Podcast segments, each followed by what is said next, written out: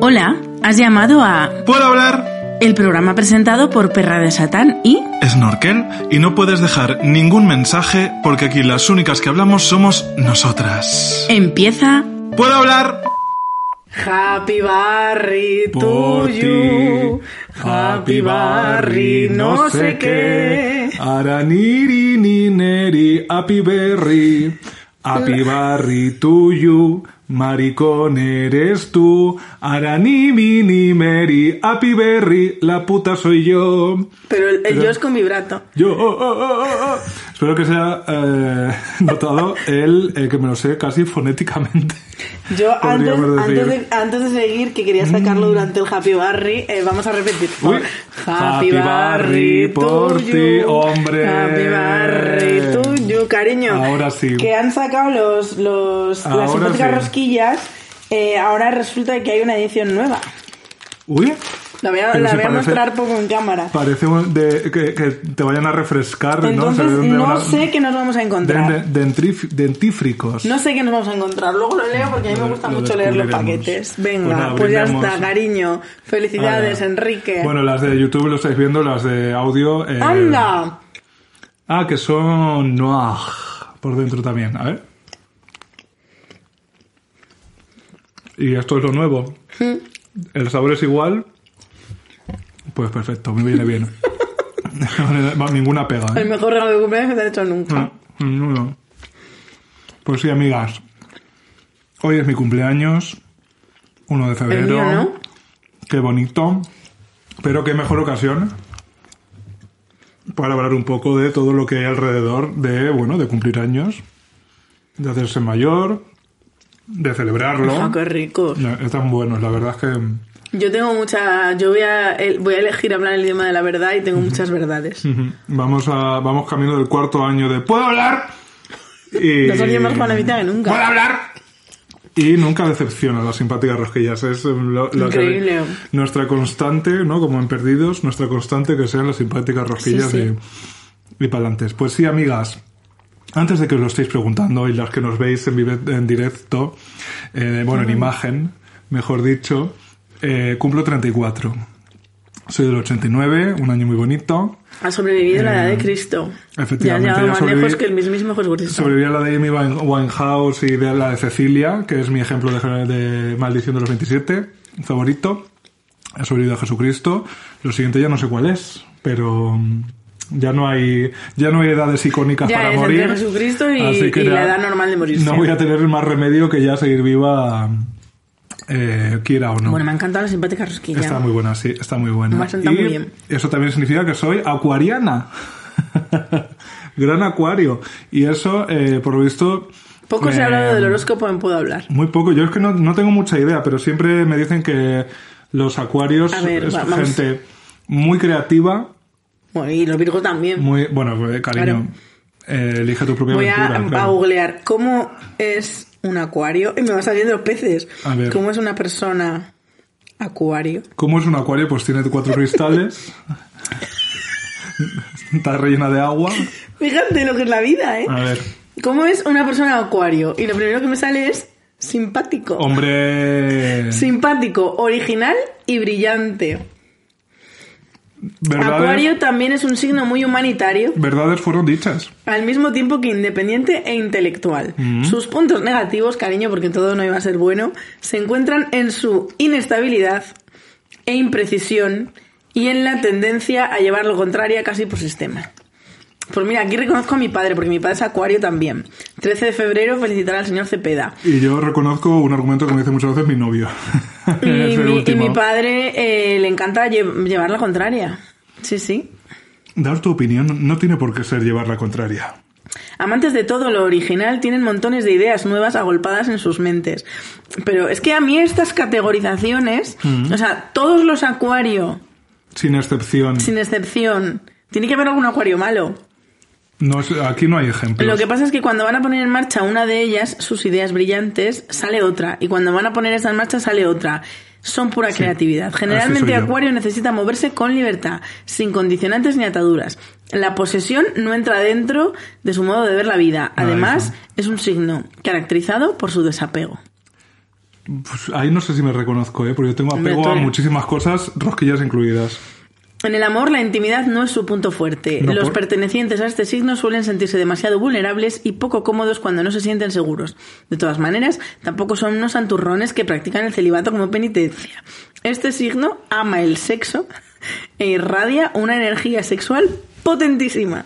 Bueno, eso lo tenéis que decir vosotras, cariños. Nadie se puede resistir. Nadie, Yo nadie. eh, reconozco que alguna vez mientras tú hablabas hacía así con el pantalón. ¿Te imaginas? Que las es como aprenden las mujeres a masturbarse, porque cuando tú te pones un vaquero, pues los vaqueros Hay justo costura. la costura, si tú quieres, te coincide con el clítoris. Ajá. O Y entonces es- tú si puedes te estar- esfuerzas lo suficiente, Tú puedes estar así escuchando puede hablar, pero al Ajá. mismo tiempo estás sintiendo un gustillo. ¿se habrá masturbado a alguien literalmente mientras nos escuchaba? Pues sé que, que mucha, sí. mucha gente se, se pone puedo hablar para dormir. No sé qué, no sé qué es peor. O sea, no sé qué, si hay más distancia con una cosa o con la otra, la bueno, verdad. pero antes de dormir una pajilla. Pero, y además escuchándonos, ya, Yo quiero pensar que sí. Triplete. Porque yo no sé si, yo creo que sí que lo he contado aquí, ¿no? Que, eh, a ver, yo en general tampoco soy una persona que no puede controlar sus instintos sexuales. Como no soy acuario, pues no tengo estas cosillas. Pero eh, cuando tengo un crash muy fuerte, muy fuerte, muy fuerte, muy fuerte, eh, a veces se me nubla la cabeza y no puedo evitar masturbarme. Entonces me ha pasado eh, de estar viendo algún vídeo o What We Do in the Shadows. Es que What We Do in the Shadows dedica un capítulo al pene de Nandor. Sí. ¿Cómo no voy a parar ese capítulo para masturbarme? Entonces a mí, a mí me gustaría pensar que alguien ha tenido que parar, puede hablar, para... Me quito esto de encima y ya sigo con lo de la gordofobia, ¿no? Entonces a mí me gusta, por favor, si os habéis masturbado escuchando puedo hablar, esta semana decídnoslo. Pero decírnoslo en clave. Porque eso es un espacio seguro. Es cuando, Vale. como cuando te mandan el popper online. Vale, pues entonces, ¿qué nos pueden decir? Sí, cariño, yo sí he comido macarrones con tomate mientras os escuchaba. Pero eso es que sí que seguro que se ha ocurrido. Entonces Venga, puede pues sí, confundir. Cariño, como, yo yo sí, he cantado a capela el Gaudeamos Igitur mientras os os y tú solo se canta a capela. Porque, eh, por si acaso, hay que especificarlo. Yo he interpretado el Gaudeamus Igitur mientras Mientras- os escuchaba. Esa va a ser nuestra palabra. Eso se cantaba clave. siempre en la Universidad de Salamanca. Es que es el himno de la universidad. Ah, de la universidad en general. De la universidad como Ah, institución. pensaba que era de Salamanca No, solo. no, no, como institución. Eh, y- las dos canciones que han sobrevivido en latín es el Gaudiamos Igitur y la de este Fideles. Mejor que pongamos el ejemplo del Dos Gaudeamos, que es disfrutemos, ¿no? Ah, de este Bueno, cumplo 34, estoy contentísima. Ah, ah, em. venite, venite, in.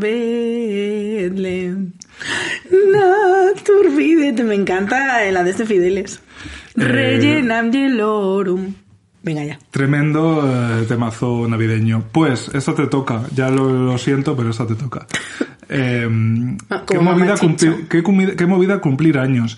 Eh, no es en Corea del Sur, acá Corea la Buena, eh, donde tienen otra, forma de contar los años. Es que esto no sé dónde lo escuché, leí o mm, soñé Uh, hace poco. Te acaba, acaba, acaba de sufrir la traición de una simpática rosquilla que, de romper una simétrica que se ha desmembrado a partes iguales sobre un, tu- una- un seno y tu móvil, ¿no? A la vez. La Pues si no- los dos segundos, cariño. si no estoy yo equivocado, en Corea la Buena, ¿Pero qué es eh, eso? en Corea del Sur, eh, Ah, no entendí Corea. Corea claro, del Corea, Río, Corea es Sevilla. un pueblo de, también de Cáceres, ¿no? ah, no sé, eh, en, En Corea, Corea del Sur. del Sur Vale, vale. cuentan los años que tú has estado viva. Es decir, Que eh, cuando naces tienes uno. Sí. Y si naces un 30, eh, un 30 de diciembre, eh, tienes dos, a los cuatro días tienes dos, mm, Uh, dos años o qué algo así. complicado. Si hay alguna amiga coreana o muy aficionada al K-pop y sabe, tiene este Como dato. Pablo Motos. y tiene este dato, eh, que nos lo comunique, porque como siempre aquí las cosas no las contrastamos para decirlas, porque si no, eso Pues no sería la eso. ventana de la SER, no sería puedo hablar, claro. O sea, que si tú naciste en el, en el 86, como es mi caso, así no tengo que hacer cuentas matemáticas, yo automáticamente el 1 de enero ya tengo un año más. Sí, tendrías dos años. Porque has estado viva en dos años. No sé Qué si el- complejo. no sé si el- eh, ellos cambian de año con, ¿no? O es como el año nuevo Eso ya chino. tampoco lo sé. De lunar y no sé. Bueno, estamos sin hacer dudas. El caso es que todas Cumplir cumplimos años, qué movida. Qué movida. Porque, eh, fíjate que estaba yo pensando, claro, en un día como hoy, te das cuenta de que, por supuesto, cumplir años es símbolo. Bueno, hombre, es símbolo. De Es el, viva. es el gran símbolo de que efectivamente pues vas madurando, vas creciendo. Bueno, lo de que vas te vas haciendo mayor en, en principio, pero también sirve para otras cosas. Ay. Entonces yo no sé si esto a ti te ha pasado, pero el día de tu cumpleaños muchas veces, o cuando éramos más jovencillas, era un poco el examen de popularidad que uno podía hacerse a sí mismo. Es decir, ¿cuánta gente se acuerda de que es tu cumpleaños, te felicita y desde que hay redes sociales lo comparte y cómo lo comparte, ¿sabes? Como que es como, oye, este año que poco me han felicitado, que habré hecho mal, este año cuánto me han felicitado, que bien, ¿no? Y es un poco como que tienes hasta el, el- algo lo cuantitativo, ¿no? De felicitaciones o de tal. Eh, Me voy a, me voy a colocar Colócate porque como- menuda respuesta te traigo, cariño. cómoda- cómodamente. Yo es que tengo, o sea, yo tengo una muy mala relación con mi cumpleaños, pero bueno, de eso lo cuento luego. Pero cariño, tú tienes el privilegio, porque tú no eres consciente de la cantidad de privilegios que atesoras. Tienes el privilegio de haber nacido el 1 de febrero. Que es facilísimo de recordar, ¿no? Yo nací en verano, Ah, con lo cual, que se acordasen de mi cumpleaños y que me felicitasen, a no ser las cuatro personas más íntimas a mí, nadie se enteraba de que era mi cumpleaños porque no había empezado el curso. Ya. Entonces, yo todo eso no lo he vivido hasta que no llegaron las redes sociales. Y las redes sociales, desde mi punto de vista, tampoco cuentan. Primero, porque cuando era la época Facebook, y ahora en Twitter, que Twitter también te avisa, ¿no? Con los lobitos. Es decir, no has hecho tú el ejercicio de acordarte de mí, simplemente de eh, una, una notificación te ha salido. Enrique Fernández Aparicio ha cumplido unos cuantos, felicítale. Y dices, bueno, cariño, pues que menos que felicitarte. Quizás las únicas felicitaciones puras de verdad que nos quedan en la vida son las de Instagram, ¿no? Que a Instagram Bueno. no te avisa. Pero eh, a mí me parece que, aunque sea porque Facebook te lo ha recordado, tomarte, aunque sea el segundo de poner felicidades, tiene valor. Quiero decir que al final es como si te lo apuntaras a una agenda y fueras una persona muy organizada y lo, consulta- lo consultaras todos los días. Yo no, no, o sea, yo no exijo que la gente se tenga que acordar. ¿Sabes? Y, eh, y en mi caso eh, lo que sí es cierto es que es muy fácil de recordar, que eso no todo el mundo... O sea, que también creo que cuenta, que si tú has nacido el 26 de noviembre, pues es mucho más difícil recordar que el 1 del 2, ¿sabes? Pero... Yo el 9 del 9. Más o eso también, todavía. mira, eso es muy fácil también. Pero eh, eh, tú dices, yo tengo una mala relación con mis cumpleaños. Y hoy un poco vamos a hablar de eso, porque efectivamente el cumpleaños... Pero antes- Es como... Más sorpresas. Siempre que hay un cumpleaños, Más ¿qué hay? ¿Qué hay, amiga? Rosquillas. Rosquillas nos hemos comido. Y dulces, algo muy, muy carbohidrato. ¿Has puesto y tú la tarta? No has traído tarta. Mal cumpleaños ya. Eh, regalos. Omenol. Hombre, cariño. Bueno, te voy a contar una historia, Enrique. A ver. Bueno, eh, el hecho de que... mm, Bueno, realmente no sé, sí sé por qué. Voy a ver si yo soy capaz de articular el discurso que quiero exponer a continuación. Y es que yo tengo un problema con los cumpleaños porque me da muchísima ansiedad Mm. hacer regalos. ¿Por qué? Porque yo he sido una niña traumatizada, como bien sabréis si habéis leído. ¿Puedo hablar de mi salud mental? A la venta en todas Eh, las librerías de proximidad. He sido una niña muy traumatizada con los regalos de cumpleaños porque cuando yo era niña, niña, niña, niña, pues sí que me regalaban juguetes, películas que me gustaban, todas las VHS de Disney, pero de repente un día pues debí ser mujer, lo que pasa que fui mujer demasiado pronto, rollo 11, 12 años, y yo no sé por qué me empezaron a hacer unos regalos de mierda. Véase eh, el ajuar, literalmente. O sea, por mi cumpleaños me regalaban un juego de sábanas, una vajilla, un juego de café, con 12 años. Y, sin ser tu caja de ahorros. Y entonces, eh, como que yo mm, perdí la ilusión porque me hagan regalos. De hecho, a mí no me gusta mucho que me hagan regalos porque tengo ese traumilla de nadie, nunca nadie acierta con lo que yo quiero. Nadie nunca me ha hecho un regalo increíble que yo haya dicho, "Ah, sí, sí que me lo ha hecho, pero en general. eh, no me hace ilusión que me regalen cosas porque la perdí con 12 años y entonces tampoco me hace ilusión regalar porque me da muchísima ansiedad de y si no le gusta lo que yo le regalo. Tengo este traumilla yo en mi cabeza de eh, como yo a mí me lo hicieron pasar tan mal porque me hacían unos regalos de mierda, eh, no quiero yo ser la causante de esa decepción en otras personas. Pero hoy me voy a curar. Ay, madre. En vivo y en directo. ¿Por qué? Porque querida Enrique te he traído un regalo de mierda. Yes. Porque Enrique, que es muy lista, y esto es una cosa que yo voy a decir públicamente para que la gente se empiece a poner de moda y lo popularicemos, Enrique hizo una lista de bodas. Tal cual. De, o sea, eligió los regalos que quería. Bueno, lo- en, en Que eran todos concreto, libros de Bercana. Eso es, me fui a Bercana y le dejé a Mili de Bercana. Una digo, lista mira, con no sé cuántos este, libros. este, este y este y este. Si viene alguien preguntando por un regalo, mm, ya te adaptas tú con el precio de lo que sea. Te dejo desde uno así, así de grande caro hasta el baratísimos y tal y ya está. Me parece que es hacerle mm, la vida fácil a la Totalmente, gente. totalmente. Entonces yo dije, ¡uh, maravilla! Eh, me vengo un día a Bercana, le compro un libro a Enrique y se acabó. Pero no contaba yo Con mi astucia. con mi astucia. ¿Y qué pasó? Pues que este fin de semana pasado yo estaba en Zamora, que presenté allí, puedo hablar de mi salud mental, con un éxito rotundo Mm, De crítica y de público. crítica y público. Eh, un saludo a la librería Ler, que me acogió en sus, eh, en sus pechos. Y entonces mi madre dijo, pues tengo que ir al pueblo por una cosa, ¿me llevas tú? Porque mi madre no conduce. Y digo, bueno, venga, pues vamos al pueblo. Total, que llegamos a la casa del pueblo y mi casa del pueblo es exactamente igual que la de Julita Salmerón, solo que no es un castillo. O sea, es... no hay un mono. Es un, o sea, mi casa del Que pueblo sepamos. es un almacén, es un trastero, donde durante, pues mira, mis abuelos se fueron de la casa del pueblo en el 83, es decir, del 83 al 2023, que si no me equivoco son 40 años, Sí. se ha acumulado mierda en esa casa. Y eh, es el rastro de Madrid. Digamos que desde el 83 nada ha abandonado esa casa, sino que solo se ha añadido. Efectivamente. Muy bien. Y eh, bueno, pues ahí se acumula y se acumula y se acumula, pues porque a mi familia le gusta poseer. A mí no, la verdad, yo soy muy de tirar. Y mm, pues fuimos al pueblo porque mi madre tenía que buscar no sé qué coño. Y mientras mi madre buscaba no sé qué coño, pues yo dije, voy a darme un paseo. Tampoco te puedes tú explayar porque hay tantas cajas y tantas cosas que tienes que caminar de lado. Sí. Y dije, pues voy a dar un paseo, voy a subir a ver el, el- el armario que me gusta, porque en la habitación de cuando mi madre era pequeña hay un armario súper bonito, de estos rollo muy años 70, súper bonito, y yo siempre he dicho, pues cuando tenga mi casa, yo este armario me lo llevo, muy bonito, blanco y verde, muy bonito. Ajá.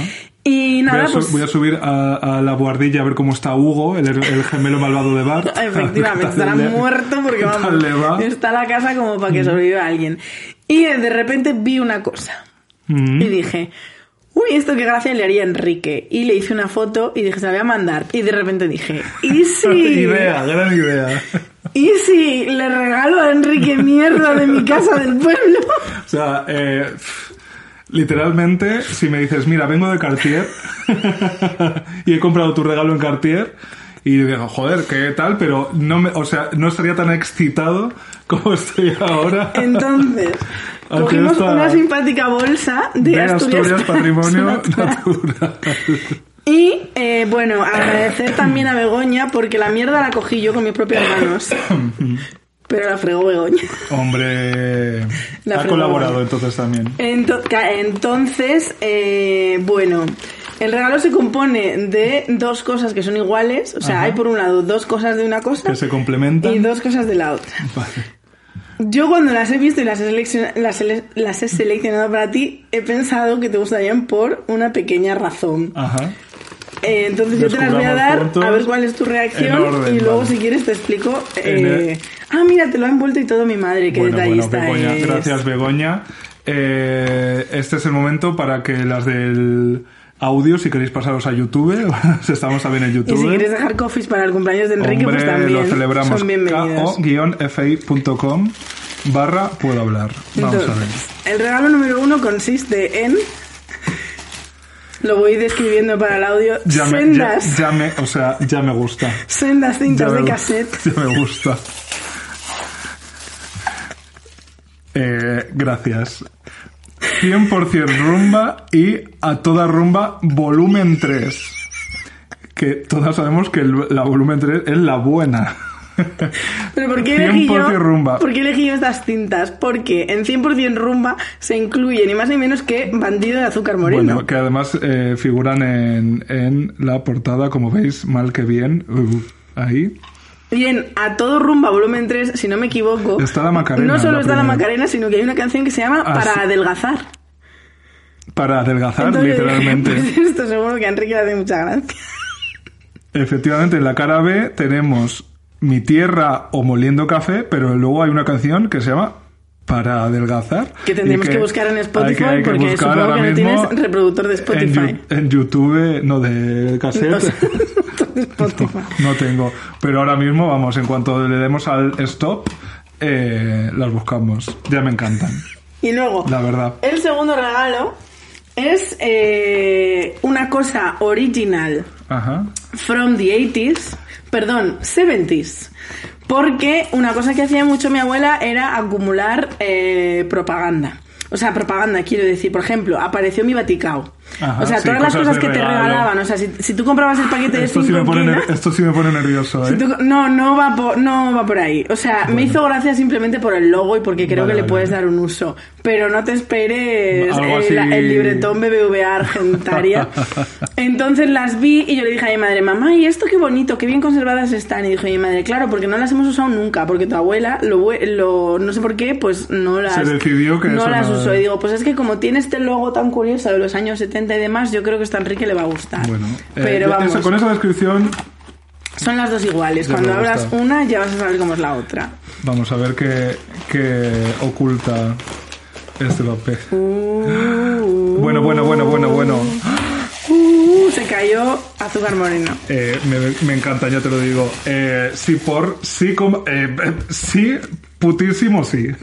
Pues esto era el Ya yo que mi abuela encanta. compró unas fantas en el año 72. Pero es que están intactas. Es que no las ha usado, me ha dicho mi madre que están nuevas.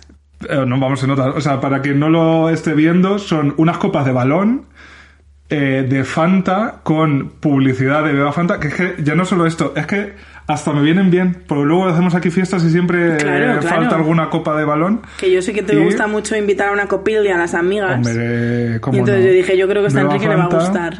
Pues las vas a Vamos a estrenar tú. ¿Cómo te sientes? Pues, eh, Estrenando unas copas de la señora Rosario directamente from Madre Corrales del Vino. Pero Coma es que. ¿cómo es? Eh, ¿Cómo es estrenar una cosa de hace 40 o 50 años y que esté, vamos, perfectamente conservada? Es que encima, más allá de la anécdota, son muy chulis. Sí, sí, yo las vi. Y tienen un, un agarre ancho. Yo de las vino. vi y automáticamente pensé en ti y Pues ya te digo encanta, que les hice cariño. una foto y te iba a mandar la foto de, oye, ¿las quieres? Pero luego dije yo, ¿y si? En vez de preguntarle directamente, me obligo a que se las Pues quede. muchísimas gracias. Pues me ha eh, encantado. literalmente tendrías que venir un día al pueblo porque te ibas a flipar en mi casa. Bueno, te ibas a volver me completamente encantan, loca. Sí, sí. Sí, me encanta porque eh, esto es una cosa que con las personas a veces eh, nos cuesta hacerlo, pero a mí me parece que algo que haya sobrevivido lo sufici- el suficiente tiempo siempre tiene más valor. Esta ¿sabes? copa conoció a Francisco Franco. Hombre, personalmente, ¿no? Además, bebía aquí un carajillo, ¿no? ¿Te imaginas? Eh, Bueno, que hablando de eh, Corrales 1972, que mientras estábamos ya, cuando le dije a mi madre, ay, pues vamos a buscar cosas para Enrique y tal, que mi madre se emocionó y empezó a sacar, empezó a sacar unas cosas, empezó a sacar unas vajillas, unas cosas que dije, aquí no me la juego, creo que le va a gustar más lo de Fanta. Sí, hombre, sí, sí. Pues sí. mientras eh, abríamos cajas y veíamos cosas y no sé qué y no sé cuánto y no sé cuánto, Begoña me contó eh, ese verano en el que las grecas actuaron en Corrales. Bueno, las contrató mía. el alcalde y durante la actuación de, la- de las grecas el alcalde fue detenido y nunca más se supo de él. madre, por favor. Nada relacionado con... Luce drogas. Sí, ¿no? Esto no lo sé, esto no lo sé, pero luce tráfico de drogas. Qué fuerte, pues eh, es una historia que lo tiene todo para ser un- una TV movie, vamos. Es que Corrales es muy fuerte. De A3 Player o algo así. Pues muchas gracias, cariño, me encanta el regalo. Bien, Has acertado éxito. plenamente. Pues he roto la maldición de Claro. a perra de de ansiedad eh, regalar Pues, cosas. hablando de regalos, mm, es verdad que es una presión muchas veces como hacer un buen regalo o un regalo que guste y tal. Y no sé, yo he, mm, he aprendido que eh, ni los regalos tienen que ser caros, ni los regalos tienen que... Es como que siempre se agradece que haya, digamos, un poco de em, tiempo, ¿sabes? Detrás. Eh, porque al final el tiempo es lo más valioso. Esto es la, la, la, la lección más importante que podemos 50 dar hoy, años. el tiempo es lo más valioso, quiero decir. Si queréis hacer un regalo de verdad a una persona, pasad tiempo con ella. O sea, regaladle vuestro un rato que tal, un no sé qué, eso es lo más valioso. Pero si puestos a hacer un detalle físico y tangible, eh, yo creo que es, uno aprecia mucho que la otra persona haya pensado, ¿no? Como que o que haya hecho ella misma tal, más que el dinero, más que eh, el lujo y más que, yo qué sé, que otra cosa. No te digo un, alguien de 18 años que tiene está a otras, pero que tú te hayas tomado el tiempo y la, eh, las molestias de buscar una cosa concreta eh, en ese De abrir en esa cajas. cueva de Alibaba, pues es que eso es lo más bonito de todo, claro que sí. Y Pues hija, me alegro mucho de haber acertado viva. Claro que sí. Pues sí, amigas, es que es, es, eh, es difícil regalar y muchas veces lo que le cuesta a la gente es dejarse regalar. Eso eh, también eh, hay que muchas veces quitarse eh, la- el pudor, ¿sabes? Yo me cuesta, me cuesta, sí Mm. me cuesta. Porque hay gente que, que es como que se siente mal cuando ve que otras personas les dedican eso, tiempo, cariño, esfuerzo y tal. Y es como, no, no, yo con cualquier cosa... Que a ver, está bien, quiero decir. eh, Yo creo que es mejor eso que lo contrario, ¿no? Que pensar que tiene que la gente te tiene que dedicar o mm, invertir en ti lo que tú consideras y no lo que es la otra persona considera. Pero también está bien que cuando una persona te haga un regalo, que tú tengas la esta de aceptarlo y disfrutarlo y demás. Y aquí ya eh, esta frase se va a convertir en la más dicha en Puedo hablar a partir de ahora.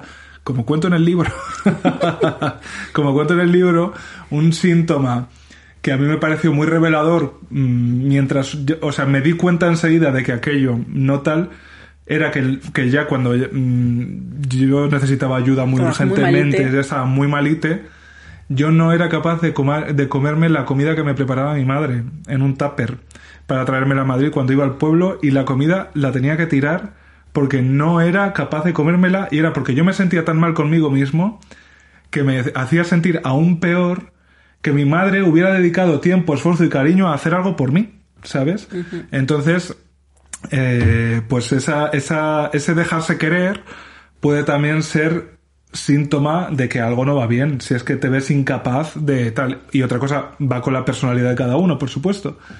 Pero también es muy liberador y muy chulo eh, dejarse querer. Y es, es, y hay que aprenderlo. Yo lo he- como buen acuariano desapegado, he tenido que aprenderlo. Y yo, por ejemplo, ahora, de la manera a veces, de una manera a veces más tal o más cual, yo celebro mi cumpleaños. ¿Sabes? Yo reúno a mis amigos, mm, me invito a lo que buenamente pueda y tal, pero yo lo celebro y no. y, hago mm, como la decisión consciente de que ese día es un día pues para celebrarme a mí y que está bien que así sea y sin ningún sin ninguna nada más allá de eso de decir pues chica pues he cumplido un año más enhorabuena por tu programa pues hoy es un día para hacer sabes y yo sé ¿Cuántos que hay, que hay mucha gente incapaz de hacer eso Yo ¿sabes? misma. Pero yo no ce- yo mi problema con no celebrar los cumpleaños no es no ser yo el centro de atención, cosa que Pues sí, pues, o este sea, te cariño. quiero decir, estoy acaparando la atención en tu cumpleaños también.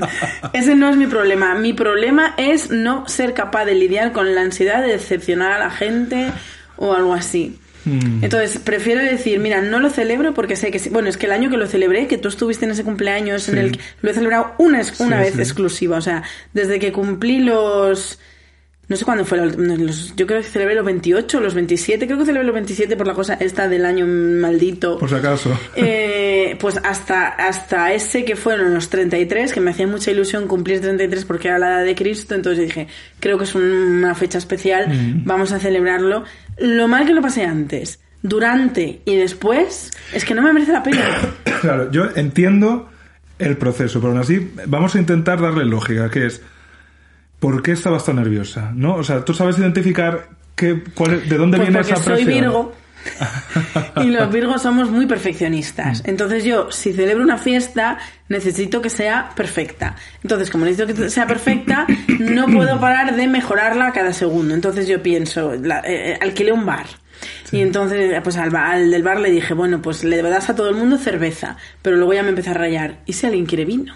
Y si no sé qué, ya es como, ya como, bueno, venga, pues súbeme el presupuesto, pero ofrece también vino. Y luego ya, ¿y si vas a dar alcohol y no vas a dar comida? ¿Y de dónde saco la comida? ¿Y qué pongo? ¿Y si hay vegetarianos? ¿Y o sea, era un easy constante que no cesa hasta que no arranca. Pero es que, claro, cuando arranca, encima yo también celebré mi cumpleaños y dije, por todo lo alto, que invité como a 60 personas. Empieza a llegar la gente. La tienes que atender. Tienes que estar pendiente de que estén cómodos. Uno no se conoce con el otro, presentarlos. Que uno no se haya quedado solo, que no sé qué. Atender un poquito a todos. Eh, otro te viene a preguntar no sé qué, otro no sé qué. Bueno, o sea... Eh, un caos, un caos absoluto. Y luego el después, eh, pues el después, no sé, pues... Mm, no sé, quedarte con la duda de que, ¿y si no se lo han pasado bien? ¿Y si no he hablado con ellos? ¿Y si no, no sé claro, qué? pero yo te, te, hago ahora la pregunta que te haría un profesional.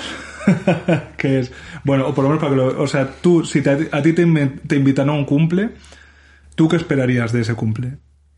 O sea, ¿no esperarías ir, felicitar a la persona, mmm, darle un regalo, llevarle o no, o que te invite mmm, a un picoteo o a una copa o a las dos cosas y estar allí un rato y si te los, como en cualquier otra fiesta, si es, si eres un buen amigo y tienes mucha gente común, pues estás con tus amigos divinamente.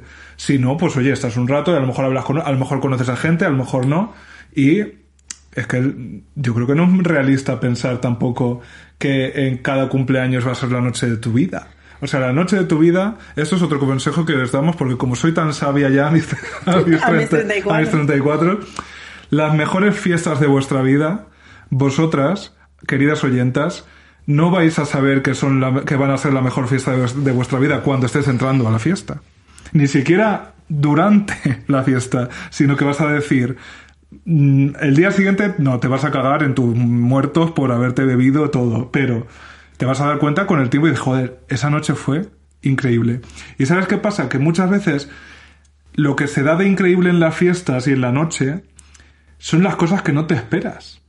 Y eso puede ocurrir simple y llanamente porque has ido a un sitio que no conocías y la música te ha encantado, porque has conocido a una persona, no te digo interés romántico, ni, sino que te lo has pasado genial con ella, Sí, es verdad. porque se ha dado un ambiente y tal. Y querida Virgo, querida amiga Virgo, eso no se puede planificar. Tienes toda la razón del mundo y ¿sabes por qué? Porque me, acaba- me acabas de desbloquear un recuerdo Hmm. que te lo voy a contar en alto sobre todo porque la oyenta implicada sé que es oyenta fiel y nos va a escuchar y entonces le hará mucha ilusión recordarlo. Vamos allá. Eh, yo no- eh, no me, o sea, no me gusta celebrar mi cumpleaños, pero luego sí que me voy a los de los demás, te quiero decir.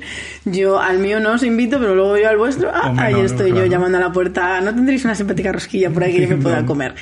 Y fíjate tú por dónde tienes toda la razón, porque me estoy acordando ahora mismo de un cumpleaños de nuestra querida amiga Brise, Mm, que celebró cuando vivía en, en Palos de la Frontera, sí, eh, que era vecinita sí, nuestra sí. que en ese cumpleaños yo evidentemente iba a estar con vosotras, porque erais las personas que conocía, pero por vicisitudes de la vida, pues no acabé con vosotras, acabé en otra habitación con gente que no conocía de nada. Y conocí a un chico muy interesante que conecté yo muy fuertemente con él y yo dije, uy, este chico que bien me ha caído, no lo conocía de nada, fue la noche que lo conocí y fue ni más ni menos que Luis Chinaski. Ah, claro. Y fíjate a dónde nos ha llevado la vida. Y, Y es una persona a la que, hombre, la que lo quiero muchísimo, muchísimo, muchísimo, muchísimo, muchísimo. Claro. Y lo conocí en el cumpleaños de Bryce. Pues es que quiero decir, y eso, Bryce, que es nuestra amiga a la que mandamos un abrazo, eh, y que seguro que estaba 10.000 veces más histérica que toda la histeria que tú puedas estar en un cumpleaños. eh, pues es que eso, quiero decir, no lo puedes planificar. Tú puedes planificar que, que haya comida, por supuesto, y invitar, pues normal- normalmente, no sé, a lo mejor en Madrid, chico, pues comprar los, normalmente son unos tickets unas cosas y le das uno, dos a la invitada, punto, ya está. Quiero decir, hasta ahí es tu obligación como anfitrión de esa fiesta de cumpleaños. Entonces yo, yo no sé si es porque ya, claro, aquí veis que mm, tengo la suerte de vivir también en un piso grande. Aquí hacemos muchas fiestas. Si es la casa más grande, pues aquí hacemos la- las fiestas de guardar. Entonces no sé si es ya por la, Menudos bailes nos hemos pegado en este suelo. vamos, por la experiencia, pero es que yo ya eh, y soy de la y soy esa anfitriona que entre que habla con uno y baila con la otra ha recogido siete vasos y tal y ha metido la tal y está fregando al que se le ha caído la otra, por supuesto. Va en el cargo de hacerte de poner tu casa.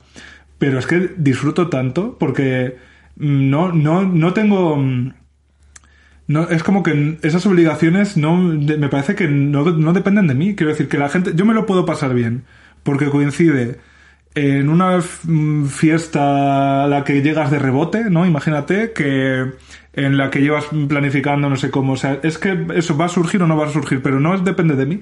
Entonces, yo creo que en todo caso, eso es más probable si el del cumpleaños está relajado y está tranquilo. No hablo con todo el mundo porque has invitado efectivamente a la boda de Lolita, porque así lo quieres tú.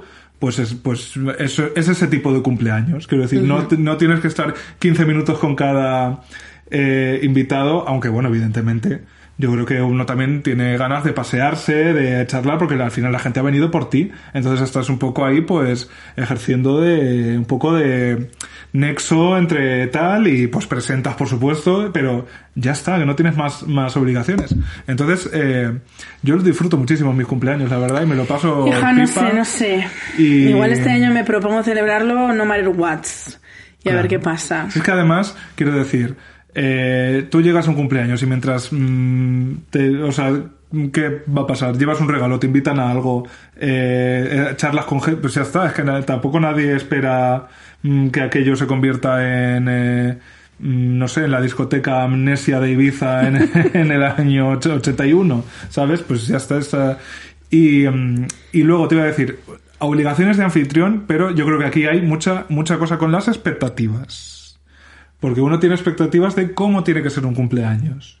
¿Sabes? Y es como, cariño, están allí mis amigas, estamos bebiendo, estamos celebrando, estamos brindando, ya es mi cumpleaños. Eh, no, ya está. Lo que ocurra más allá de eso, bienvenida Pérez. Pero, ya, o sea, yo podría celebrar mi cumpleaños mm, a las 4 de la tarde también eh, en una mesa camilla mm, con el brasero, porque yo cumplo en invierno me parecería perfecto, ¿no? Eh, no un binguito. O, un bingo, sí, lo que sea, que yo creo que también uno puede adaptar la celebración a su personalidad si así lo quiere y no hay no hay mucha no yo la adapto completamente. O sea la adaptación a mi personalidad es estoy estoy tranquila en mi casa dejadme todos en paz. Bueno pues también es muy muy legítimo y no hay por qué hacer las cosas por obligación social ni mucho menos. Pero una cosa es no hacerlo porque no tomas esa decisión consciente y otra cosa es como con esas barreras que a veces tienen las personas como para dejar que las cosas también fluyan. Bueno, venga, yo me propongo este año, pues eso, lo que tú dices, un cumpleaños sin expectativas. Claro, un cumpleaños una... A ver cómo sale. es que incluso puede ser... hay algún local de Madrid que así me ahorra el disgusto de tener que buscar locales, ¿hay algún local de Madrid que nos está escuchando? Reservado vivo. Vemos que puede ser una cena, ¿sabes? Y en una pizzería. Sí, ¿sabes? Que yo que sé que puede ser... un cumpleaños en el McDonald's, como cuando éramos pequeños. Pues también. A mí, hombre, yo ya, eh, si no hay gin tonic, ¿sabes? Eh, pero también me parecería bien. Y luego, claro, es que cumplir años, mucha gente eh, no le gusta porque el número pesa mucho. ¿Tú cómo lo ves? ¿Cómo te han caído los 34? Yo estoy encantado. O sea, yo con, en ese sentido no tengo... No, no tengo ni, ni creo que tenga nunca, vamos, conflicto con eso. De hecho, estaba el otro día escuchando el podcast Amargor de Juan Flan, que recomiendo desde aquí. Y claro, él, él tiene, es, es, de una generación, hombre, no es mayor, no es una persona mayor, pero pues a lo mejor tiene no sé, 50 y bastante, 55 a lo mejor. Me estoy, espero no equivocarme, pero sí por ahí.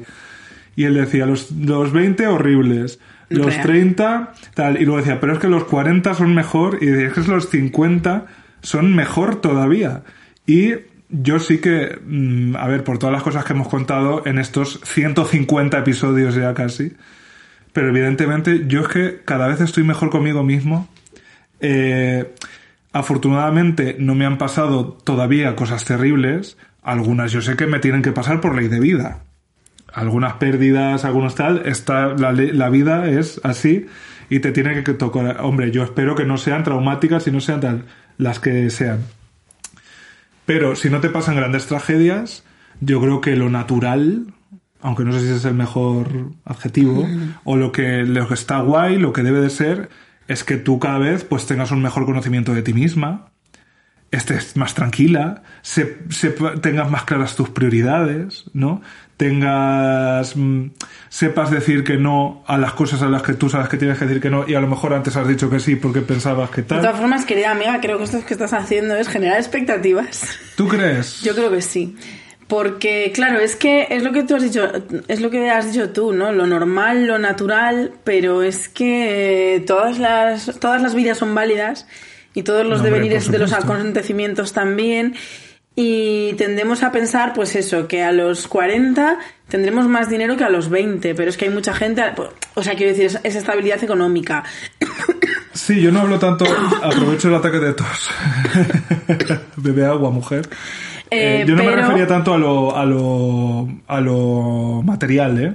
Que eso, por supuesto, cariño, yo ahí no me atrevo a hacer ninguna predicción. O a los 40 puedes desarrollar me- una depresión, te Por quiero supuesto, decir. claro que sí. Es que yo creo que eh, los cumpleaños son una fecha complicada en general eh, porque nos, nos cuestionan en muchos aspectos. Hemos Claro. hablado primero del aspecto social, de eh, cómo me va a gustar mi cumpleaños si nadie me felicita o nadie se acuerda de mí o es un día para eh, recordar que estoy solo o al contrario, me encanta mi cumpleaños porque ese día soy el centro de atención, todo el mundo me saca en sus redes sociales, incluso gano followers, me mandan nudes, que es una cosa también muy de cumplir años, pedir nudes. Entonces, estás ahí medido como a nivel social. Pero luego también existe un componente de clase. Porque si tú quieres celebrar tu cumpleaños y no tienes dinero, Hombre, sí, sí, sí. eh, ¿cómo, o sea, cuánta gente habrá que diría, "Jo, a lo mejor estoy yo quejándome de que di una fiesta para 60 personas y ni me acuerdo de lo que me costó porque para mí el dinero no era lo importante, con lo cual no le di ningún tipo de importancia, así me costó 100 euros más o 100 euros menos porque ni siquiera me acuerdo, pero otra persona dice, es que el sueño de mi vida sería celebrar un cumpleaños con 60 personas, pero es que no lo puedo sí. pagar. Eh, luego está también la persona que a lo mejor por cuestiones familiares, ¿cuántas madres hay que renuncian para toda su vida a celebrar los cumpleaños? Y porque porque Mm. de la madre se espera que organice los de los hijos, no que celebre el suyo propio. Es que hay muchos hay, hay muchas cosas eh, relacionadas con con los cumpleaños. Ind- Indudablemente. Yo en este caso me llevaba un poco más el foco a, a la cosa como de ir madurando y de, ir mejorando en un sentido casi interno, ¿no? Independientemente de bueno, no independientemente porque está, vamos, es todo lo mismo, es la misma sustancia eh, que confluye, pero creo que que hay una, un componente social negativo a la hora de cumplir años que no tiene mucho sentido desde ese punto de vista, ¿no? Sí, desde el, el punto de vista punto de enfadarte por ser más viejo. Claro, y de, y de que cumplir como un año es como. Pues han pasado 24 horas. En realidad, mm, quiero decir, pues sí, el- la Tierra, digamos que está en el mismo punto otra vez, si lo quieres interpretar así, pero que ya está, ¿no? Es, es una manera de calcular ciertas cosas el tiempo. Las horas no tampoco existen. Los años, pues bueno, existen las estaciones, si lo queremos así, pero el año es una convención. Entonces, que yo creo que sí que hay que empezar a eh, revertir el hecho de que cumplir años pues tiene que ser efectivamente un motivo de celebración y de madurez, o sea, de celebrar esa madurez y de que los años mm, quieren decir de que sabes más cosas de la vida y que tienes más sabiduría y experiencia normalmente, normalmente, ¿no? Y no la cosa de ocultar y de que no se enteren o de Dios mío, qué vieja soy ya, que somos las primeras que hacemos chistes con eso, como hacemos chistes con todo, por supuesto. Quiero decir, si recordamos que la gallina de Lina Morgan en Osal Real Manzanares se llama Cristal, pues hombre, quiere decir no que es ya porque tenemos 17 le años. hemos dado unas cuantas vueltas No somos Gen Z. al sol y pero precisamente pues, y pues y, y eso está genial no y, y la gente mayor mm, eh, no no por nada eh, en tantas civilizaciones eran los que mandaban no muchas veces y los, o los que se acudía a ellos en eh, ante la Ah, duda y por tal la propia comunidad gitana tiene mucho de eso no del patriarca que hombre por género hay eh, hay, hay otro en tal pero también es como la figura de autoridad no pues yo hasta donde yo sé tiene que ser una persona de una cierta edad y El juez de paz, que también es una cosa que me gusta mucho.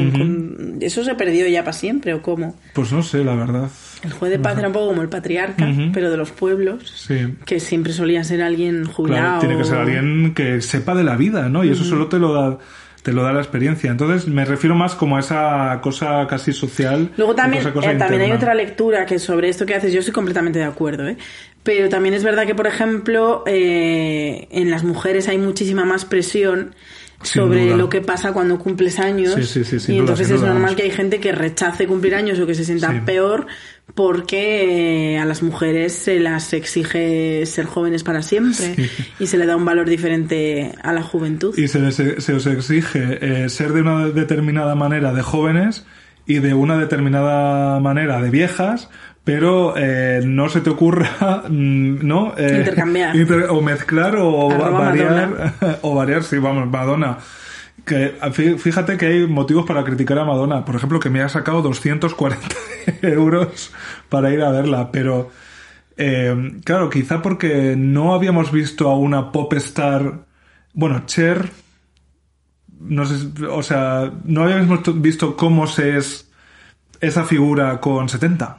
Y ahora pues lo estamos viendo y para sorpresa de cero personas lo estamos juzgando Eh, socialmente eh, muy... Pero también es un poco el signo de la vida de Madonna. Yo no soy la más la mayor fan de Madonna, pero es verdad que a raíz de la última gira esta que ha hecho, pues han Ha salido, salido muchos sí. artículos y me pilló a mí enferma en cama y dije, pues voy a leer yo artículos sobre Madonna, la, la El- revista de Vanity Fair. Fair es el, el número eh, dedicado a ella íntegramente. sí. Y al parecer eso, que es como la, el sino de la vida de Madonna, que la han criticado absolutamente a todas las edades y hasta eso yo creo, a ver, no es positivo porque evidentemente nadie quiere que haya un acoso y derribo contra ti, pero que Madonna haya causado siempre polémicas independientemente de la edad en la que se encuentre, quiere decir que mm, su, su persona trasciende a la edad, que no tiene que ver con la edad que tenga, puesto que ha sido criticada con 20 y lo está haciendo con 60 y muchos, no sé cuántos tiene ahora, Sí, casi 60 y muchos. 70, sí. y sino que sigue siendo la tía revolucionaria y provocadora y eso, oye, tiene su, Sí, su yo, mérito. yo es que, no sé, eh, me, Ya quisiera me, Alaska. me encanta, la verdad, me encanta verlo, ¿no? Como, o sea, o me, o más que me encanta, me interesa muchísimo como este devenir, eh, porque Madonna mm, también fue más o menos igual durante mucho tiempo y en realidad su imagen actual, pues efectivamente no tiene nada que ver, pero es que mucho, hasta la actitud, ¿no? Le ha cambiado y, y no sé, es interesante, cuando menos es interesante. Y efectivamente creo que como cada vez vivimos más y cada vez, eh, pues bueno, también se van superando ciertos prejuicios respecto a la edad, creo que hay todavía hay primeras veces para contemplar según qué cosas, ¿no? Y, y eso le... Y sobre todo en las mujeres, ¿eh? porque Sí, sí, volviendo eso- a lo que dices iba, antes claro. de eh, cuando cumples años eres más sabio, eres más experimentado. En los hombres la edad siempre ha sido un valor, Sí. pero en las mujeres no. Y a las Totalmente. mujeres también nos han faltado muchos referentes de mujeres exitosas que tengan, o sea, que sean un ejemplo o un referente positivo, pero que no tengan 33 años. Entonces, eh, eso falta. O sea, todavía no hemos visto a muchas mujeres eh, que no sean estrellas de cine, es decir, porque vale, eh, reconozco los méritos de Helen Mirren, pero yo no voy a llegar a los 70 como ha llegado Helen Mirren, con lo cual en ese aspecto no me sirve como referente, me sirve como opresora dentro del sistema en el que en el que nos movemos, es decir, que Helen Mirren esté así de estupenda a su edad eh, oprime al resto de mujeres que, que luego hacemos esos sin, memes sin de pretenderlo, bueno, quizá porque el, el- sin sin, pretenderlo. sin pretenderlo ella, creo yo, ¿no? Hombre, eh, si tú te mm, haces eh, mm, operaciones estéticas que a esas edades solo ciertas personas podían hacer, o sea, ahora ya está mucho más democratizado. Yo es que Helen Mirren no la pero tengo precisamente por ejemplo de, ¿no? de operaciones y de tal. A lo Algo mejor tiene que me haber. equivoco- A lo mejor me a estoy mejor- equi- a lo mejor me estoy equivocando yo, pero algo algo tiene que haber porque de manera natural te quiero decir llega un momento en la vida que ya No sé, yo es que veo a Ángela Molina, por ejemplo, y es que me parece una diosa. Y Ángela Molina te digo yo que no, precisamente no es la, no, o sea, no ha pasado por esas operaciones clásicas Sí. Que dejan la misma cara a las señoras que me fascina. O sea, por otro, por otro lado. Bueno, pues por cosa- poner un ejemplo Mm. más es ir a lo seguro, Isabel Presley. Es decir, que exista, Ah, pues, ahí es- que exista Isabel Presley me, me- me oprime como mujer, ¿no? Vale, Porque vale, es unas vale, expectativas de cómo llegar estupenda a los 70 Ya, ya, ya, años que son entendido. inalcanzables. Sí, sí. Eh, entonces, a lo mejor Helen Mirren yo le asumía en sus operaciones y sus retoquitos, pero igual me he columpiado. Pero bueno, con la Mm. Presley voy a lo seguro. ahí no hay, no hay. Entonces, por eso que no me sirven los referentes de mujeres estupendas a los 70 que pertenecen a clases altísimas como puede ser el caso de Isabel Preisler o a estrellas de Hollywood que se operan, se empiezan a operar a los 18 años, a mí eso no me sirve como ejemplo de mujer estupenda porque eso lo que no es una mujer estupenda, eres una mujer invertida. Que vale tu, tu, coño por invertirte en ti, quiero decir, pero eso no se lo puedes exigir al resto de, la, de la sociedad, no, nos podéis medir con los mismos parámetros. Que no sean los únicos ejemplos, ¿sabes? Quiero decirte que eh, haya una visibilidad de mujeres maduras eh, pues diversas, ¿no? Y ahí la verdad es que el cine ha sido eh, pues muy puñetero, ¿no? Quiero decir, el cine ha ocultado, eso, esto lo dice, es el discurso clásico de muchas actrices, que un día estaban haciendo a la chica de la película y a lo mejor mm, un dos, 20 años después podían hacer a la madre. Eh, pero entre medias no ni eran la chica, pero tampoco eran todavía la madre o la abuela incluso, y entonces que no había personajes.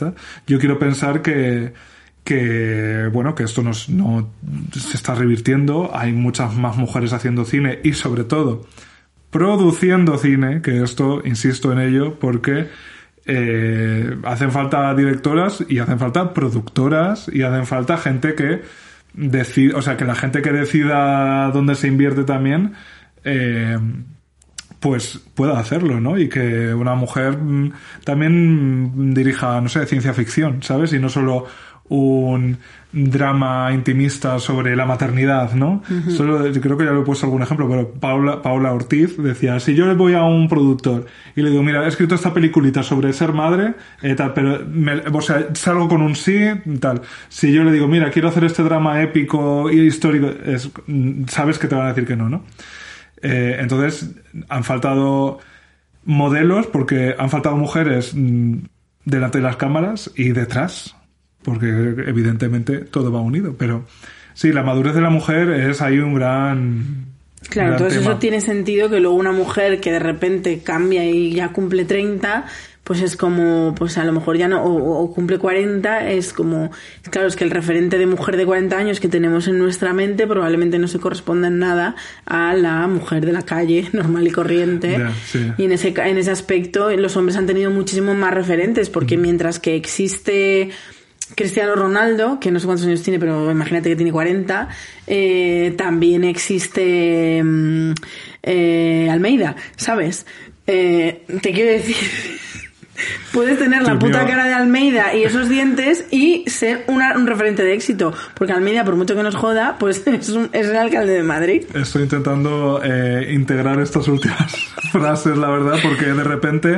Quiero decir, o sea, una mujer con la cara de Almeida y con los dientes de Almeida no, puedes, no puedes ser alcaldesa, de Madrid. sí, sí, eh, o sea, I see your point totalmente. Pero de repente era como que los 40 Cristiano Ronaldo o Almeida y yo, en todo caso, Cristina Almeida. ¿Sabes? Yo me quedo con Cristina Almeida. Eso sí Pero para mí... decir es que los hombres tienen ese amplio abanico de referentes. las mujeres, no. O, o, sí, que las mujeres incluso para hacer cosas en las que su aspecto no tendría que ser importante, el aspecto es fundamental. Claro. Mm. Y el alcalde de Madrid es un ejemplo de que el aspecto no es fundamental para los hombres. O sea, creo que lo hemos dicho ni el aspecto, suficientemente. Ni el saber hablar, ni el saber pensar, ni nada. Efectivamente. Entonces, eh, efectivamente, creo que también la relación con la madurez, al menos en lo físico, por supuesto, ahí el género es, vamos, un corte, o sea, hay una distancia muy, muy, muy importante. De todas formas, eh, aquí tuvimos un, un episodio muy celebrado con Federico Armenteros eh, sobre personas mayores LGTBIQ+, y ahí también hay mucha tela que cortar, pero eh, con casi cualquier intersección, quiero decir, si ya hay poca representación en general de gente mayor siendo algo más que gente muy mayor que padece enfermedades o que tal o, o la bola de cuéntame. o sí cosas así como es que no hay no y em, estaba pensando eh, en la peli La vida era eso se llamaba la de Petra Martínez Salía Ay, no Ana Castillo, está, me gustó Hablando de mucho cine, esa ahora peli. te digo yo otra cosa sobre el cine. Eh, y de repente era una peli protagonizada por una señora mayor, mayor, además Petra Martínez, quiero decir, es una, es una, ella está fantástica, pero digamos es una anciana, no es que tenga 50, me refiero, y ya para el ah, cine. es la que ganó el Feroz el año pasado. Sí. Que hizo el Sí, speech que ese tan sobre chulo. el Satisfyer Sí. y tal. Vale, vale, sí, Eh, ya sé pues cuál. la peli por la que estuvo nominada eh, era una peli con una señora mayor de protagonista, pero la historia, pues hombre, tenía que ver con que ella es mayor, por supuesto, pero no era solo, ¿sabes? Ir muy proactiva y tal, muy aventurera, de hecho, la peli es como una es ella buscando aventuras, ¿no? no y, y digo, pues es que estas representaciones también pueden existir, ¿sabes? También eh, son valiosas que, que existan. ¿Dónde vi yo esa película? A Me ver, sorpréndanos. Pues esa concretamente no recuerdo si fue en los cines Renoir, pero digamos que sí, que fue en los cines Renoir.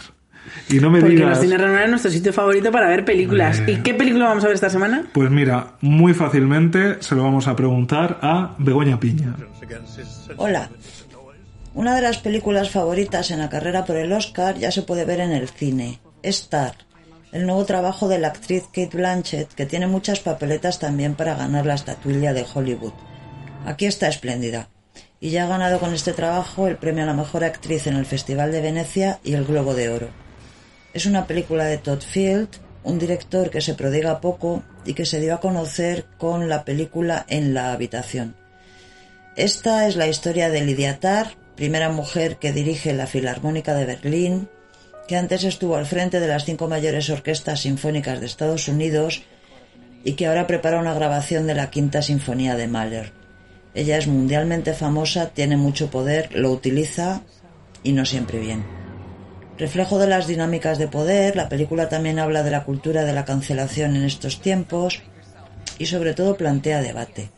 El hecho de que el personaje sea una mujer lesbiana en un puesto de gran poder ha generado alguna controversia, pero Kate Blanch ha querido aclarar que el poder no tiene género y que, en sus palabras, es una fuerza corrupta que sin importar el género de uno nos afecta a todos.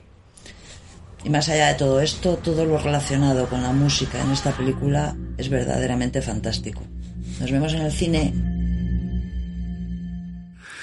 Pues mira, Oye, qué bonita. No la he no- visto todavía, ¿eh? La quiero yo- ver, la quiero ver. Lo que pasa es que estamos en un momento mm, de la historia de la humanidad en el que las películas vuelven a ser larguísimas. Sí. Y yo, eh, o sea, soy una mujer... Normal. eh, no soy Una una, mujer normal. blanca de metal. Soy una mujer de 36 años que si está dos horas sentada en la misma postura empieza a tener corvas. dolores. Sí. Y hostia, es que están viniendo de repente muchísimas películas muy largas y Pues me mira, cuesta, me cuesta. El otro día, eh, el domingo, así como un, un poco, no resaca y tal, pero estaba yo como tiradísimo y tal, me volví a ver una peli que me entusiasmó en su día y me siguió entusiasmando, que es Soy Leyenda, la de Ah, no Will. Smith y tal, que es como una historia posapocalíptica y tal, después de una pandemia, además, que verla ahora pues tiene ese tal. Y lo que más me sorprendió es que dura una hora cuarenta. La peli es de 2008, me parece, o de do- 2009. Y yo digo, vamos, estás tú, ¿qué hacen ahora? Una versión de esta historia posapocalíptica con Will. Smith. Y Es que yo no sé, yo no dos, entiendo. Dos horas y veinte no te las quita nadie. Y en este caso era una hora cuarenta. Claro, la peli es divina. O sea, el ritmo es... Yo no entiendo eh, por qué las cosas están pasando así Mm. Sí. y por qué. Es que ya no te digo, mira, mm, 120 minutos. Digo, ok. Pero cariño, 186. Me Sí, metí yo ayer viendo Babylon. Ya, ya, no, no, yo no sé. Pues Tar también es larguita Sí, y es que yo larga, ayer precisamente cuando fui a elegir qué película iba a ver, eh... uy,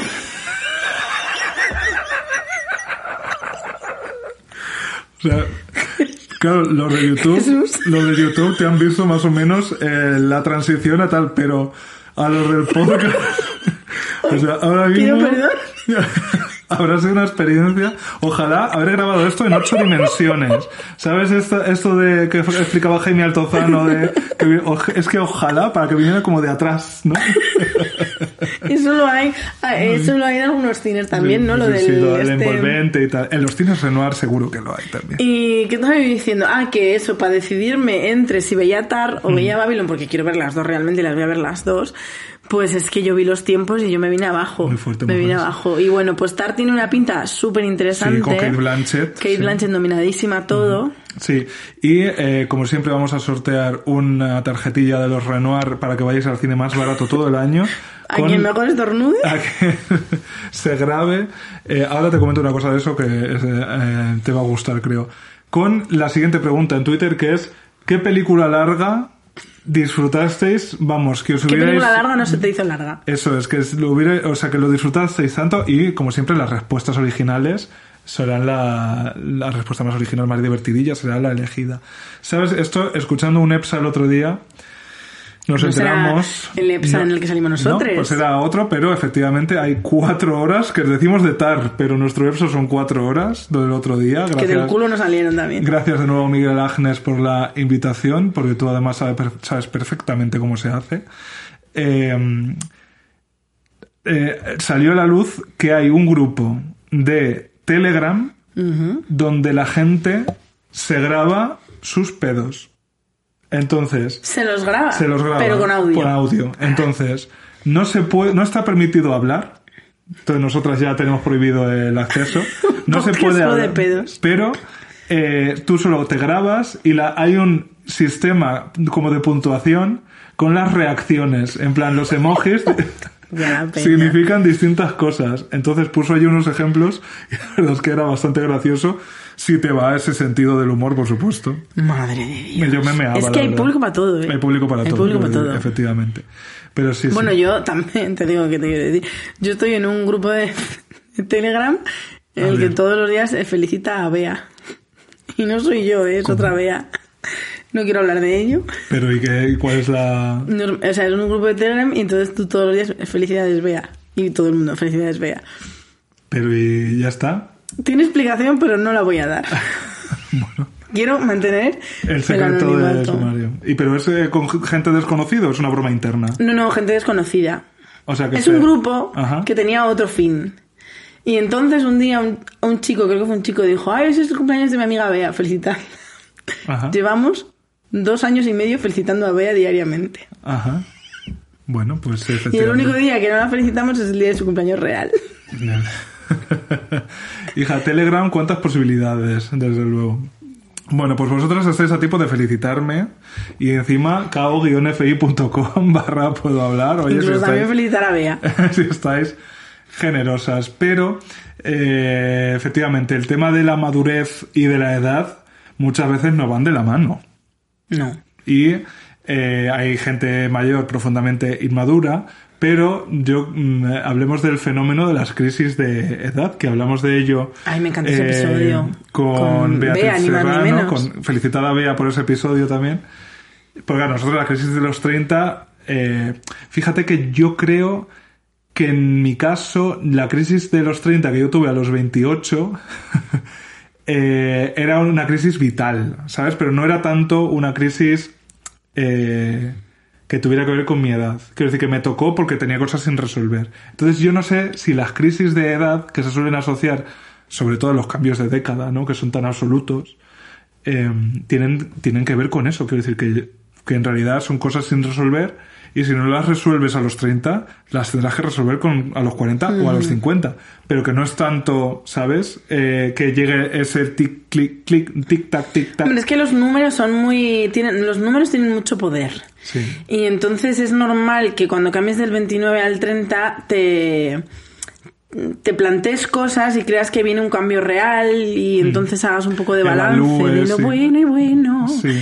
Y, y, oye, pues ahí están. Y luego es eso, lo que tú dices, o sea, pasar del 29 al 30 es cuestión de 24 horas, no cuesta ningún esfuerzo y lo han hecho millones de personas antes que tú en el mundo. Pero yo creo que es el poder del cambio de decenas de millar.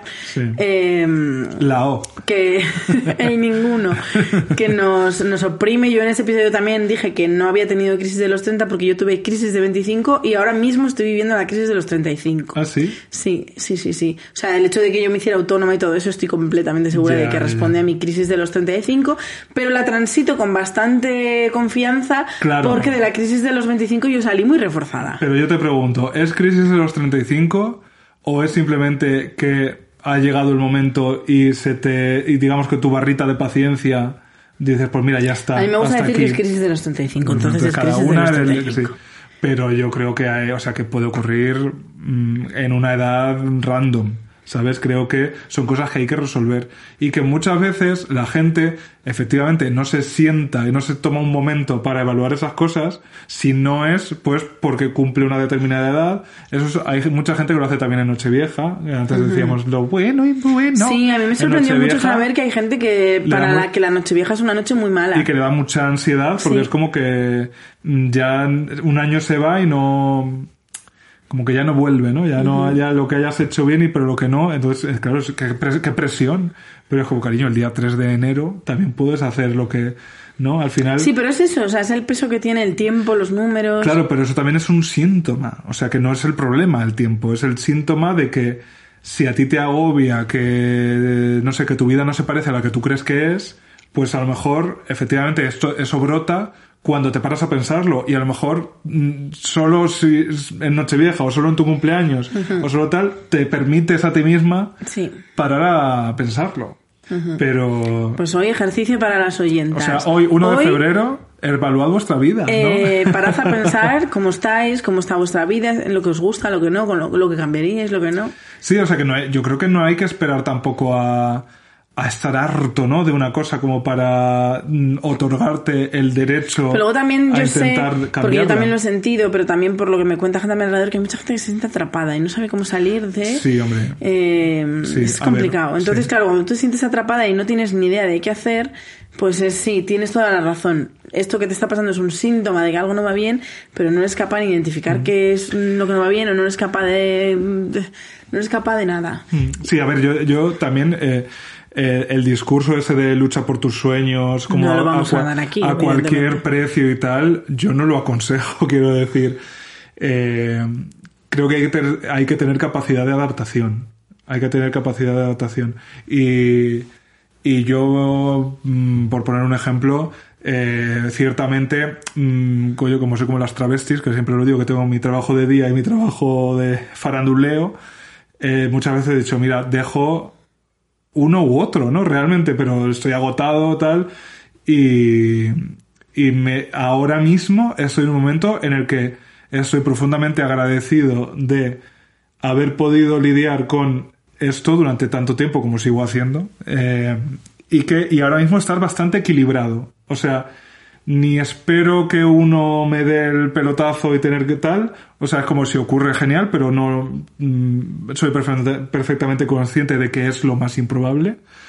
Pero es como que también he aprendido a gestionar eh, el, cansancio o incluso a veces la, como la ya un poco de rabia, ¿no? De decir, pues venga, pero o déjalo o tal, pero no estés así como teniendo te- queriendo tener todos los platos del super disco chino eh, girando a la vez.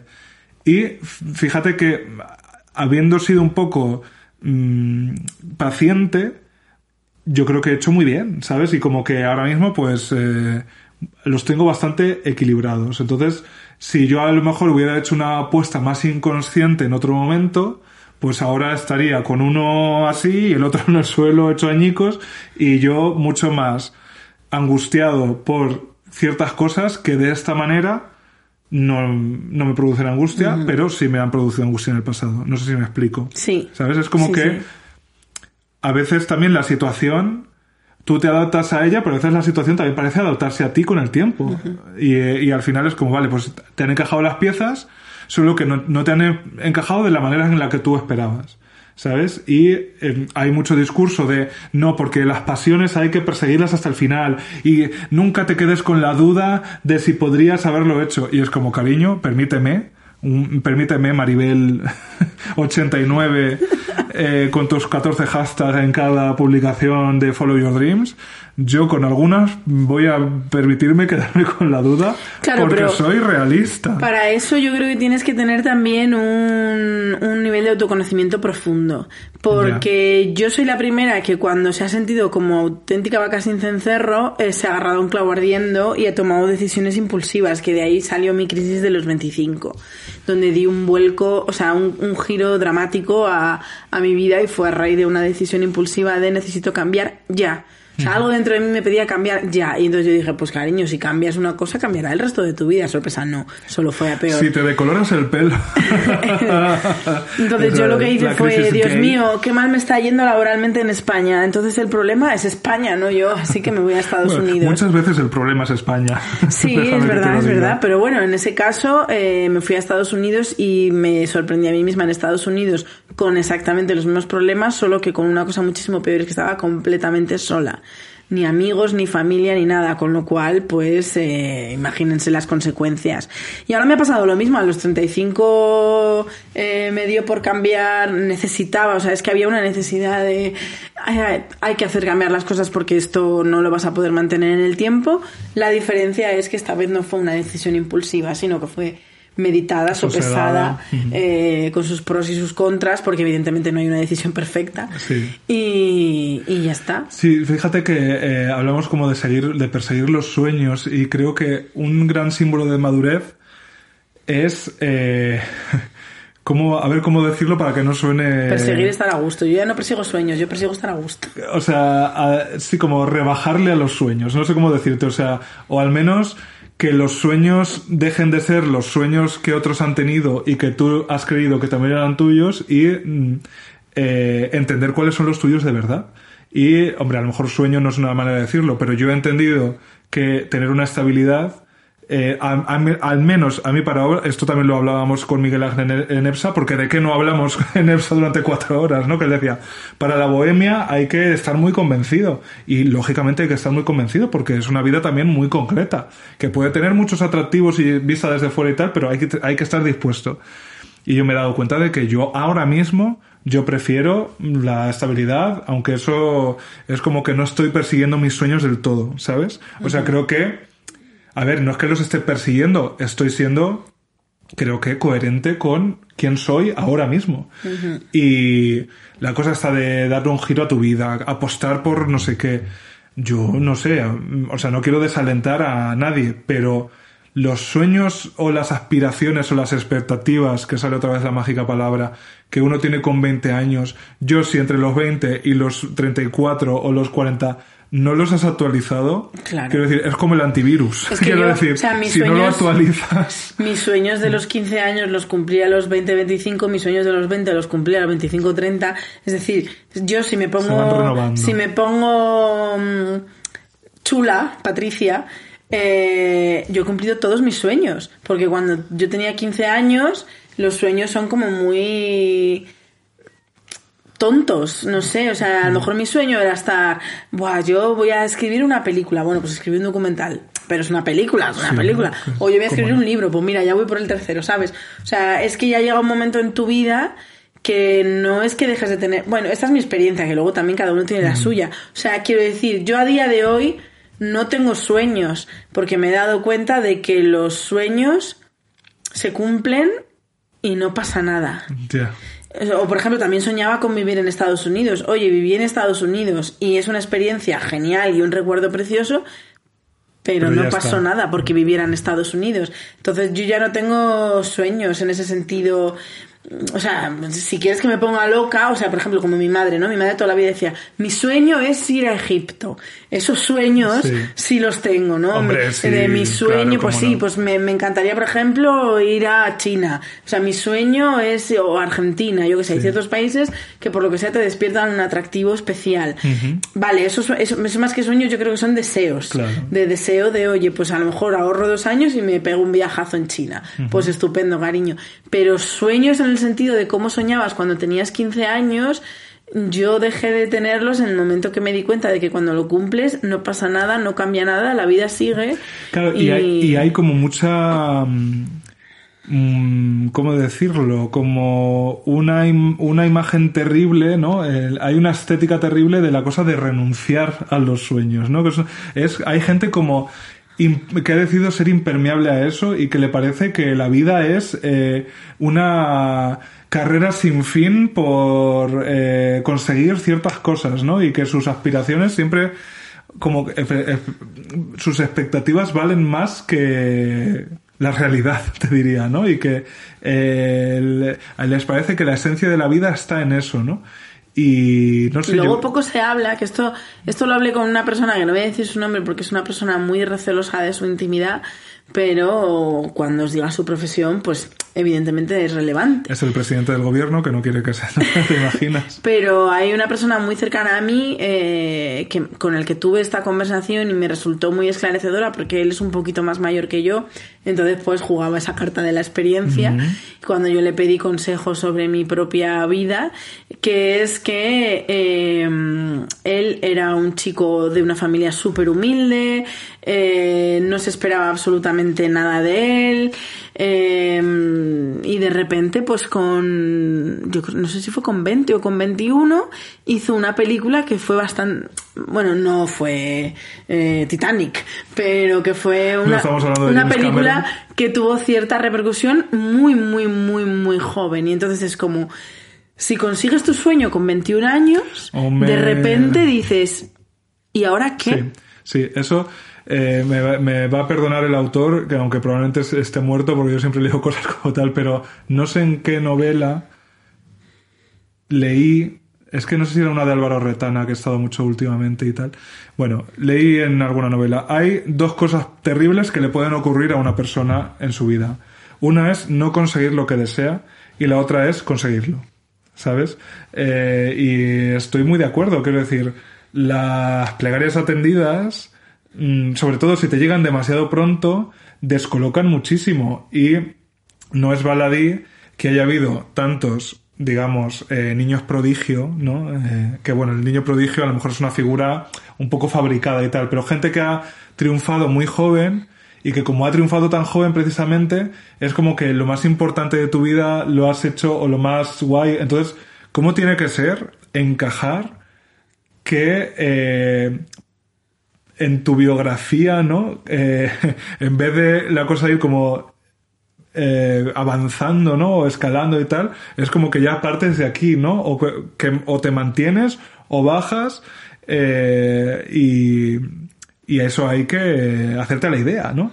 y, y a mí me parece que tiene que ser un trabajo eh, morrocotudo, ¿eh? Eso yo creo que pasa con muchos deportistas de élite. Porque claro, el deporte de élite tiene mucho de que lo haces cuando eres joven, ¿no? Y al final las carreras de élite en la mayoría de deportes así físicos es que a lo mejor acaban con treinta y pocos años. Y, joder, mm, ¿qué pasa con, con esos héroes, no? ¿Qué pasa cuando ya no lo son, no? Y les quedan 50 años de vida, ¿no?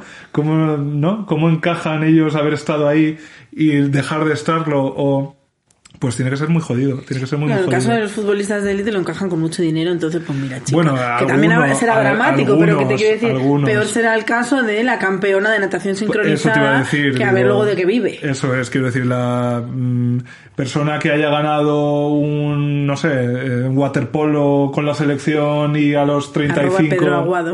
Y a, la- a los 35 ya es como que ya ha cumplido...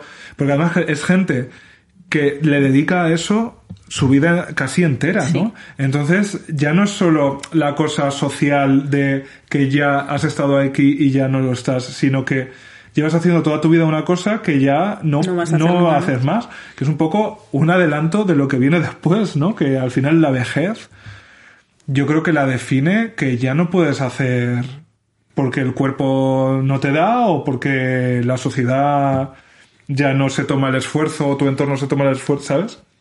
Pero que ya renuncias a, a muchas cosas o que todo te cuesta y tal. Entonces, eh, yo creo que eso, eh, con eso sí que está bien empezar a irse por lo menos presentando, ¿no? Hacer presentaciones con, es- con esa sensación. Porque, a ver, yo no, eh, no soy nada dramático, yo estoy genial de salud. Ahora bien, tú decías, estoy dos horas sentada y ya el Sí, cuerpo sí. me lo hace saber.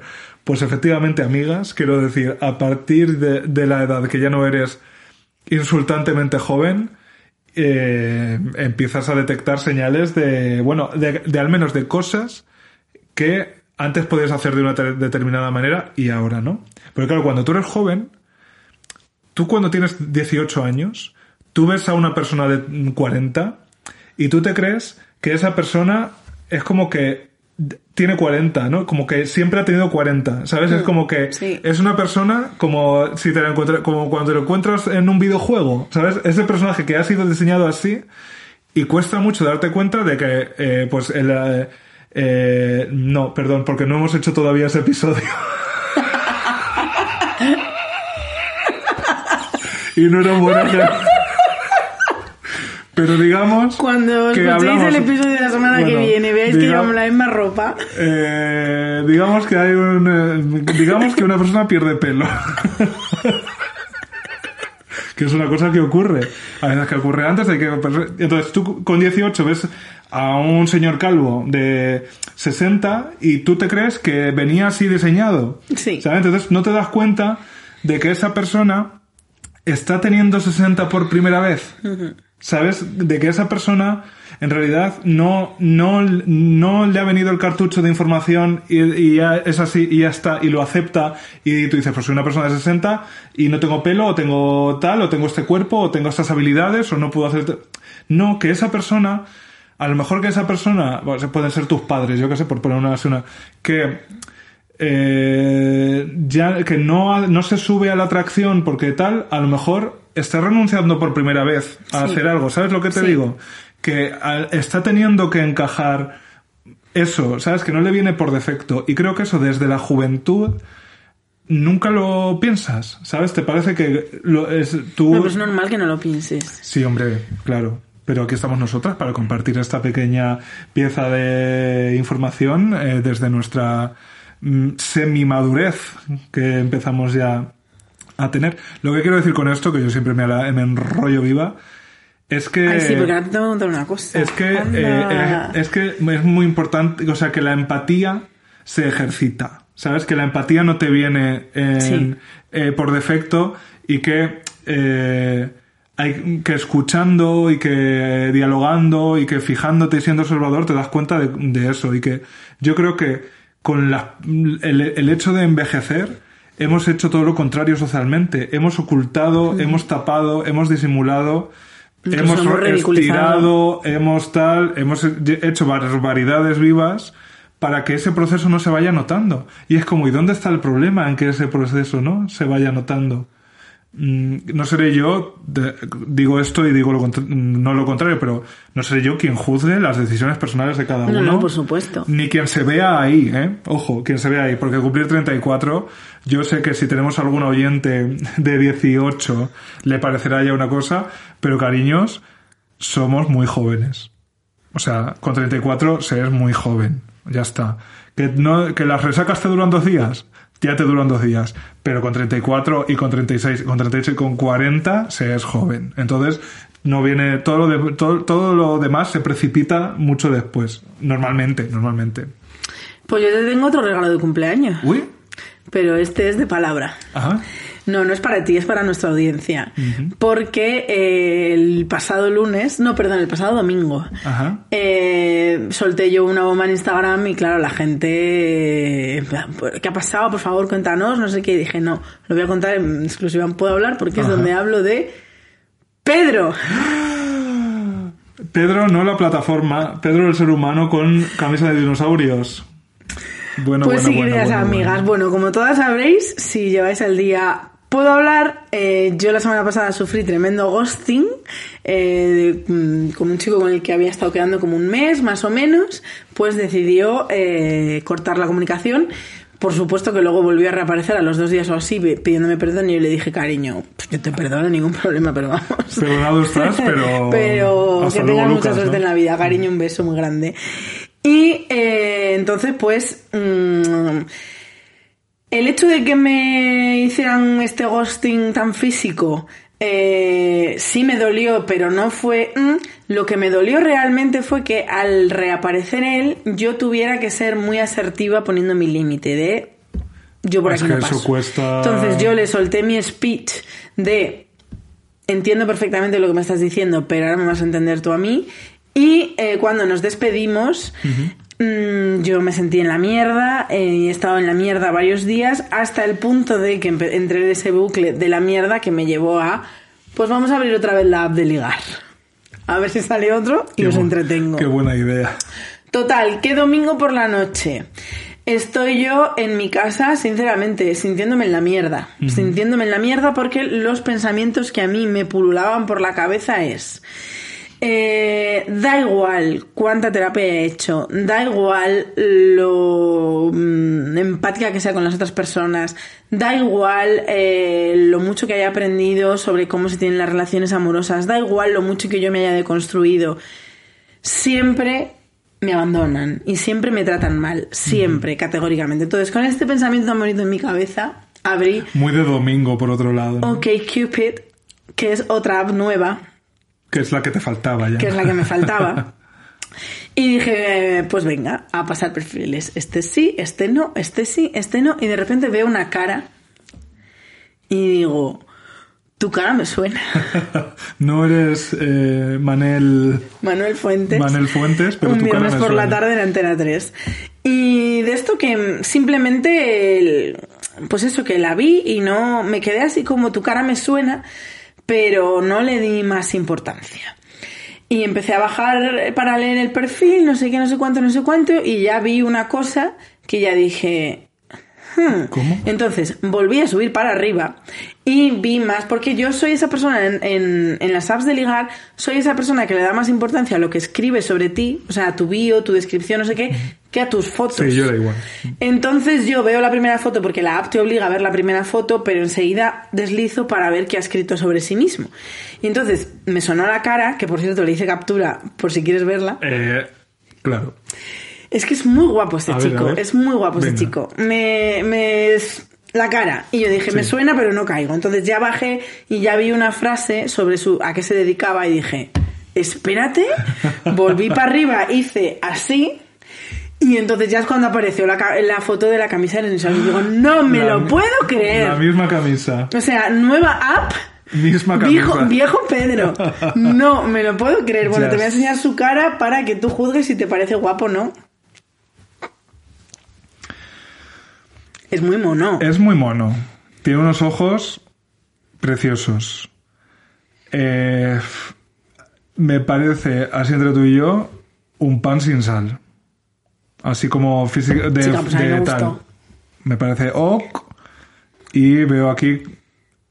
Uy, esta, esta app tiene abierto a la monogamia y a la no monogamia. Sí, claro. Es que OkCupid es muy, es muy de Y, personas y disidentes y, tiene así. pro- pronombres, ¿no? Porque sí, esto sí, es sí. Está muy bien pues, si quieres ligar con gente que no sea eh, Y heterosexual. no tienes la de la foto, la camisa. No, porque le hice Mm. una captura. Pero lo divertido no es que me encontrase a Pedro en una nueva app de ligar.